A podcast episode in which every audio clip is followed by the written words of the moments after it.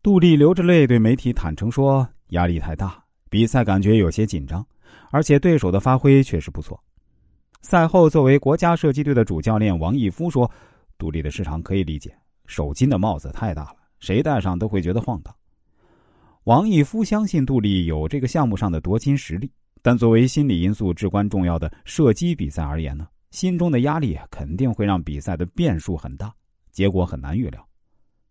法拉第说过一句话：“拼命去换取成功，但不希望一定会成功，结果往往会成功。”这就是成功的奥秘。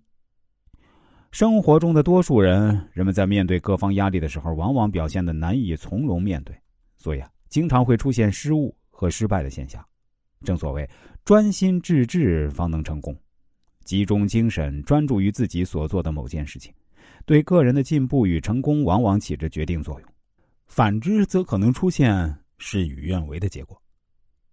而所谓的集中精神，便是时刻让自己沉浸在想要做的事情当中，不要提前思虑该事情可能导致的结果，也不要想自己的行为会给他人带去什么样的影响。更不要出现患得患失的心理状态。对于这一点，任何人都适用。例如，高三的学生在高考前，如果经常担忧自己在考场上会不会碰到很多不会的题目，很容易陷入混沌状态，发挥失常，高考失利。瓦伦达效应告诉我们，生活中无论做什么事情，都不要思前顾后、三心二意，更不要提前在心里预测事情可能出现的各种结果。只要一心一意的做好眼前的事情。便能够得到自己想要的结果。既然专注于事情本身会给人们带来如此大的影响力，那么生活中人们该如何调节自己，让自己时刻处于全神贯注的精神状态中呢？佛教中常说：“平常心是道，得失随缘，心无增减。”也就是说，人们在生活中可以凡事都做最坏的打算，但不能凡事都想着最坏的状况。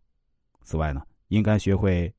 精神转移，在做压力大的事情时啊，让自己忙碌起来，可以认真的听音乐、打游戏，也可以做其他必须集中精神的事儿。这样，你的大脑就没有空闲时间过度思考与该事件相关的事件了。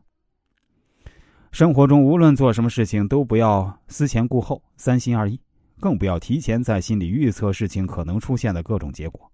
只要一心一意做好眼前的事情。便能够得到自己想要的结果。